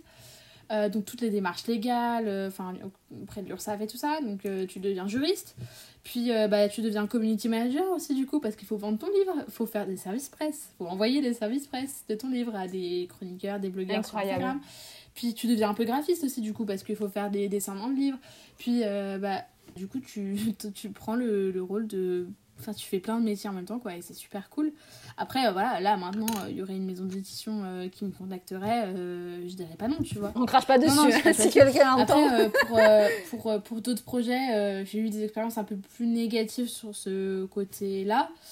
Euh, mais, euh, mais bon, ça n'empêcherait pas que là, il y ait une maison d'édition qui on apprend. Voir, euh, ouais, voilà, on, on apprend de, de, ces, de ces échecs et tout. Mais, mais c'est vrai que, surtout. Ah ben justement, c'est pour ça qu'il n'y a pas d'échec. c'est peut-être des erreurs, des choses qu'on n'a pas bien fait, mais du coup, t'apprends, quoi. C'est l'expérience. Franchement, tu vois, j'avais super peur, enfin, j'avais un peu l'appréhension de me dire après quelques mois de de me rendre compte qu'il y avait des choses que j'avais pas bien fait dans, dans, mon livre ou quoi. Et en fait, bah, finalement, je suis, je suis contente parce que mon côté perfectionniste qui vient, je pense, avec euh, le fait d'être zèbre et d'être euh, hypersensible et donc les moins, je suis attentive aux moindres détails, euh, a fait que bah, du coup, il n'y a pas eu de fausses notes, je crois en tout cas. Et donc j'en suis, bah, j'en suis contente quoi. Je dirais pas que j'en suis fière parce que parce que j'arrive pas en fait à éprouver vraiment un sentiment de fierté, mais en tout cas moi je suis satisfaite et je suis contente de, de ce que c'est devenu. Après, euh, voilà, il n'est pas parfait. Enfin, euh, mes autres projets à venir seront sans doute euh, plus, voilà, peut-être plus riches ou plus, je sais pas, mais qui seront un peu différents. Mais, mais en tout cas, j'en suis contente. Puis bah là, pour le coup, le, le, fait de, de, de, que ça marche un peu sur Instagram, alors tout est relatif, hein, parce que ça marche, quoi. Il y a des gens qui ont 10 millions d'abonnés, donc tout est relatif, hein, mais, mais en tout cas, moi, je considère que ça Enfin, en tout cas, ça, je suis contente quand même de là où j'en suis aujourd'hui, quoi. Enfin, genre, la moi d'il y a un an, elle me regarderait avec des yeux en mode Ah, mais je veux devenir ça. Enfin, je veux devenir ça. Je veux, je veux, je veux ça, moi aussi. Donc, euh, là-dessus, je suis mhm. contente, quoi. Et ça, ça me fait chaud au cœur quand même. Je te souhaite en plus d'être fière de ton travail, parce que vraiment, tu peux l'être. Euh, vraiment, tu peux. Et hum, aujourd'hui, tu dirais que. Euh, enfin voilà, raconte-moi un petit peu maintenant ton présent euh, bah, d'autrice euh, encore étudiante. Qu'est-ce que ça a changé dans ta vie Donc bon, tu nous, tu nous, as parlé un petit peu. Donc voilà, il n'y a, a, pas que il a pas que ton livre, celui qui est actuellement en vente, La force de vivre. Donc tu, tu, tu vas terminer ce roman. Mm. Donc voilà, c'est quoi aujourd'hui un petit peu ton quotidien? Ce que ça a pu changer aussi dans ta vie quand même, parce que tu as relevé quand même un, sacré défi. Tu as fait c'est bête, mais c'est vrai que ça reste, euh, euh, ça reste assez anecdotique. Tout le monde n'écrit pas un livre, tu vois. Oui, oui c'est vrai. Tout le monde, tout le monde est... ça, ça, reste un milieu qu'on connaît pas trop aussi, tu vois. En fait, Donc l'édition. c'est sûr que. Genre, ouais, faut être pistonné pour sortir un livre ah et tout ça, alors que bon. Non, non, ah, oui, enfin, il y a certains auteurs, oui, mais franchement. L'édition, il y a tellement en jeu en termes de réputation et financièrement parlant que les éditeurs, ils n'hésitent pas juste parce que parce qu'ils connaissent euh, ton père, ta mère ou ta soeur, ton chien ou ton voisin. c'est, vraiment. Tu veux pas sortir Ouais, je pense qu'il y, y, en a, mais. Euh, mais c'est pas. Ça peut aider, ça peut clairement aider parce que des fois, tu t'atterrais même pas sur le bureau de l'éditeur s'il n'y avait pas telle ou telle relation. Mais, euh, mais sinon, non. Mais c'est vrai que moi, du coup, bah, sur Instagram, je me suis créé vraiment un réseau, mais vraiment très. C'est-à-dire que maintenant, je suis en partenariat avec des maisons d'édition qui m'envoient leurs parutions. où tous les mois, je reçois leurs nouveaux livres et tout, donc gratuitement. Euh, et en échange, je, les chronique, donc ça s'appelle les services presse, c'est-à-dire que moi je reçois le livre gratuitement et, euh, et euh, j'en parle après sur les réseaux sociaux pour dire ce que j'en ai pensé et tout ça. mais, mais du coup, il n'y a pas de. Enfin, il y a, y a, moins ce sentiment de c'est un truc exceptionnel, entre guillemets. Enfin, exceptionnel dans le sens hors euh, qui fait exception en mode euh, à la norme. Parce que du coup, ouais, ça banalise un, petit peu l'écriture de livre et tout parce que tout le monde bah moi du coup dans mes dans mon milieu sur Instagram tout le monde écrit euh, des livres et tout. Donc c'est vrai que ça j'ai tendance à oublier qu'en fait tout le monde ne fait pas ça dans voilà dans le monde en général et puis à ton âge, je, vraiment, je, encore une fois, c'est pas pour être condescendante, mais c'est vrai que euh, ben, non, tout le monde n'écrit pas un livre, et encore moins à 18 ans, et encore moins ben, justement quand euh, sur le papier, euh, tu as des casseroles et ça a été un peu dur. Ben non, ça demande d'aller chercher encore plus de force en soi, de rage en soi, etc. Et de, de, se, de se botter un petit peu le derrière. Et donc, ouais, non, c'est clair. Donc aujourd'hui, bon, t'as banalisé un peu. Non, mais, c'est vrai, que, vrai que du coup, on a tendance à oublier que bah, tout le monde ne, ne, ne, fait pas ça, mais, mais c'est vrai que, enfin, en vrai, j'ai envie de dire, tout le monde en est capable, je pense. Enfin, après, il y a des gens pour qui c'est plus ou moins naturel, pour qui c'est plus ou moins, euh, tu vois, euh, inné ou, au contraire acquis. Mais attends, je vais régler un peu ma lumière. Voilà, c'est mieux. euh, mais c'est vrai que, ouais, c'est. Enfin, j'ai souvent tendance à dire, en vrai, euh, tout le monde peut écrire. Enfin, je veux dire, il suffit de. Enfin, moi, en l'occurrence, j'écris sur, sur mon téléphone, mais. mais enfin, pas mon roman, non, mon roman sur. sur sur ordi, mais, euh, mais j'écris pas beaucoup à la main parce que bah, j'ai pas forcément toujours de quoi écrire à la main euh, sur moi. Mais, euh, mais c'est vrai que, que, que, en vrai, quand on veut écrire, faut pas se censurer, quoi, faut y aller. Enfin, faut. Tu veux écrire, pas écrire, quoi. Et puis moi, je conseille toujours aux gens de partager ce qu'ils font parce que bah, ça permet de s'enrichir énormément. Enfin, moi, je sais que j'ai eu des bêta lectrices, euh, donc c'est des, mm, des, gens qui vont lire un roman en, avant, en avant-première et tout, et pour euh, dire ce qu'ils en ont pensé, euh, faire éventuellement des corrections et tout ça. Et, mhm. et ça m'a énormément aidé, enfin, ça a enrichi mon roman d'une manière, enfin, j'aurais jamais pu faire ça toute seule. Ne pas rester dans, ouais, ne pas rester dans son, ouais, après, il faut, partager quand on sent qu'on est capable de le faire et que ça nous fait plaisir de le faire, faut pas se forcer pour autant, mais mais je pense que c'est vraiment hyper, hyper enrichissant pour soi et pour les autres mhm. de, voilà, de, de, partager ce qu'on fait avant même nécessairement d'avoir euh, publié un livre. Quoi. Ouais, et d'ailleurs, je, je, rebondis, tu parles d'écriture, euh, je rebondis naturellement. Je ne sais plus quel épisode c'est, mais j'ai un épisode de podcast sur le pouvoir de l'écriture, parce qu'évidemment, tu imagines que je m'en sers euh, beaucoup en coaching. Je trouve que l'écriture est ultra thérapeutique. Euh, l'écriture, c'est euh, de la maïotique. Donc, euh, de la maïotique, c'est accoucher, d'accord? Donc, faire sortir de soi. C'est voilà, ça, ça, guérit de beaucoup de choses. C'est un temps avec soi, c'est prendre soin de soi. c'est de la gratitude, c'est c'est tu te crées ta réalité, ta vision, voilà, de, euh, de, l'enrichissement. Et puis c'est euh, vraiment extraordinaire. Je, je crois que c'est un pouvoir extraordinaire. Et puis même euh, scientifiquement, donc là, bon, tu écris ton livre sur, un ordi et tout, ok. Mais là, pour l'aspect thérapeutique, ben, on est vraiment sur l'écriture cursive. Il se passe des choses de dingue dans le cerveau. Et vraiment, si je peux donner un conseil aux gens là qui écoutent, ben, écrivez si vous voulez aller bien, écrivez. Si vous pensez trop, écrivez. Si vous savez justement si euh, vous allez pas bien, écrivez. Si vous allez bien, écrivez-le aussi, ça renforce encore plus. Aujourd'hui, euh, si tu devais, je sais que c'est pas facile comme question, mais donner un conseil à, une fille, une femme hypersensible, donc pas forcément d'ailleurs, euh, peut-être un homme aussi, mais bon, après, on, est des femmes, donc c'est peut-être plus simple aussi, qui nous écoute et qui qui voilà, qui peut-être un petit peu euh, bloqué dans sa situation, dans sa vie, puis dans son hypersensibilité, et qui, euh, voilà, comme on le sait, euh, le vit encore peut-être aujourd'hui, pas forcément assumé, qu'il n'a pas épousé, qui, qui connaît peut-être pas encore trop d'ailleurs. Donc, qu'est-ce que tu lui bah, dirais? Moi, je dirais déjà qu'il faut, faut pas hésiter à se renseigner. En fait, faut pas, enfin, faut pas. Je veux dire, c'est dommage de rentrer dans dans le cercle de je vais quand même pas me croire différent de ce dont je parlais tout à l'heure avec le passage du test de haut potentiel enfin de, d'être zèbre, faut pas rentrer là-dedans. Enfin, faut, faut, se dire euh, si, si vous sentez euh, si vous sentez s'il y a quelque chose qui vous interpelle, s'il y a des, des choses qu'il faut, bah, faut se renseigner. Et puis bah après, euh, voilà, je pense qu'aller voir un psy et tout, c'est hyper important pour avoir une certaine forme d'identification, enfin mettre des mots sur des trucs. Pour moi, c'est enfin le, le, le, rôle du professionnel. Je pense que c'est hyper important d'aller voir un psy puis de pas d'être suivi puis de poser les mots en fait pour pour bah, pour savoir qui on est quoi. Puis savoir euh, où est-ce qu'on va et ce qu'on a vécu tout ça. Enfin ça peut ça peut jouer. Et puis euh, et puis parfois bah si l'art c'est une solution enfin moi je, je le dis euh, je le dis mais je, pense que c'est la vérité de beaucoup beaucoup de gens qui font de l'art. C'est enfin ma différence clairement j'en ai fait de l'art.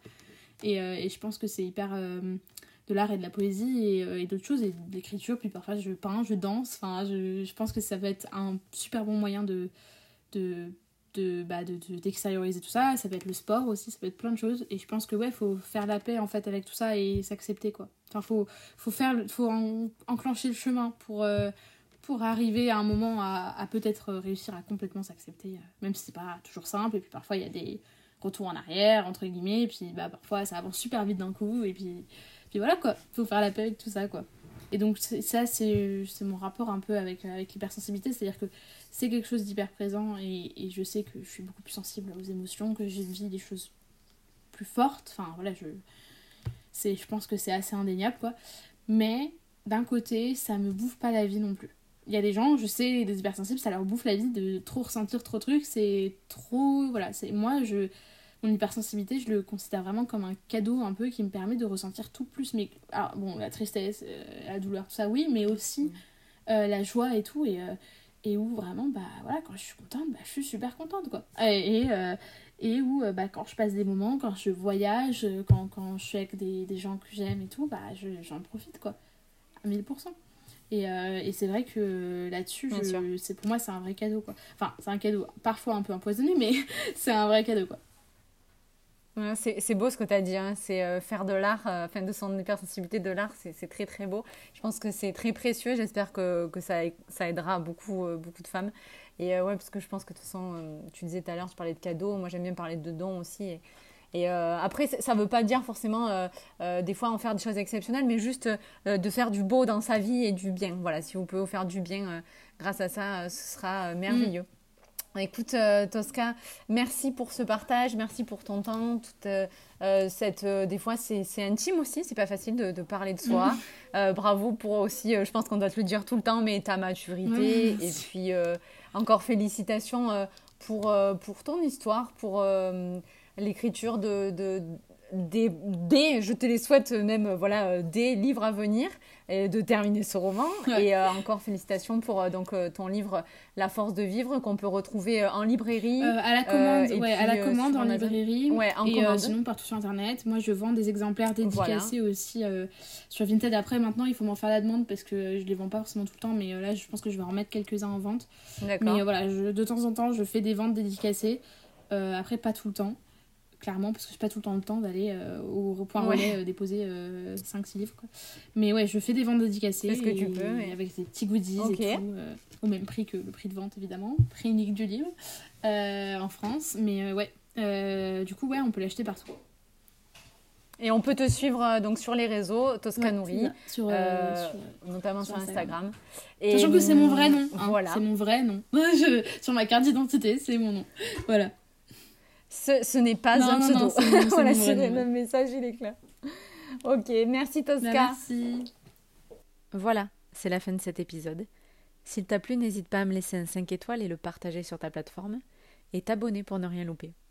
Si tu souhaites, tu peux venir me parler sur mon compte Instagram ou mon compte TikTok, je deviens moi, pour rencontrer d'autres femmes qui traversent les mêmes choses que toi. Tu pourras me poser toutes tes questions. Et d'ici là, je te dis à très vite pour un nouvel épisode. Sensiblement, Sandra.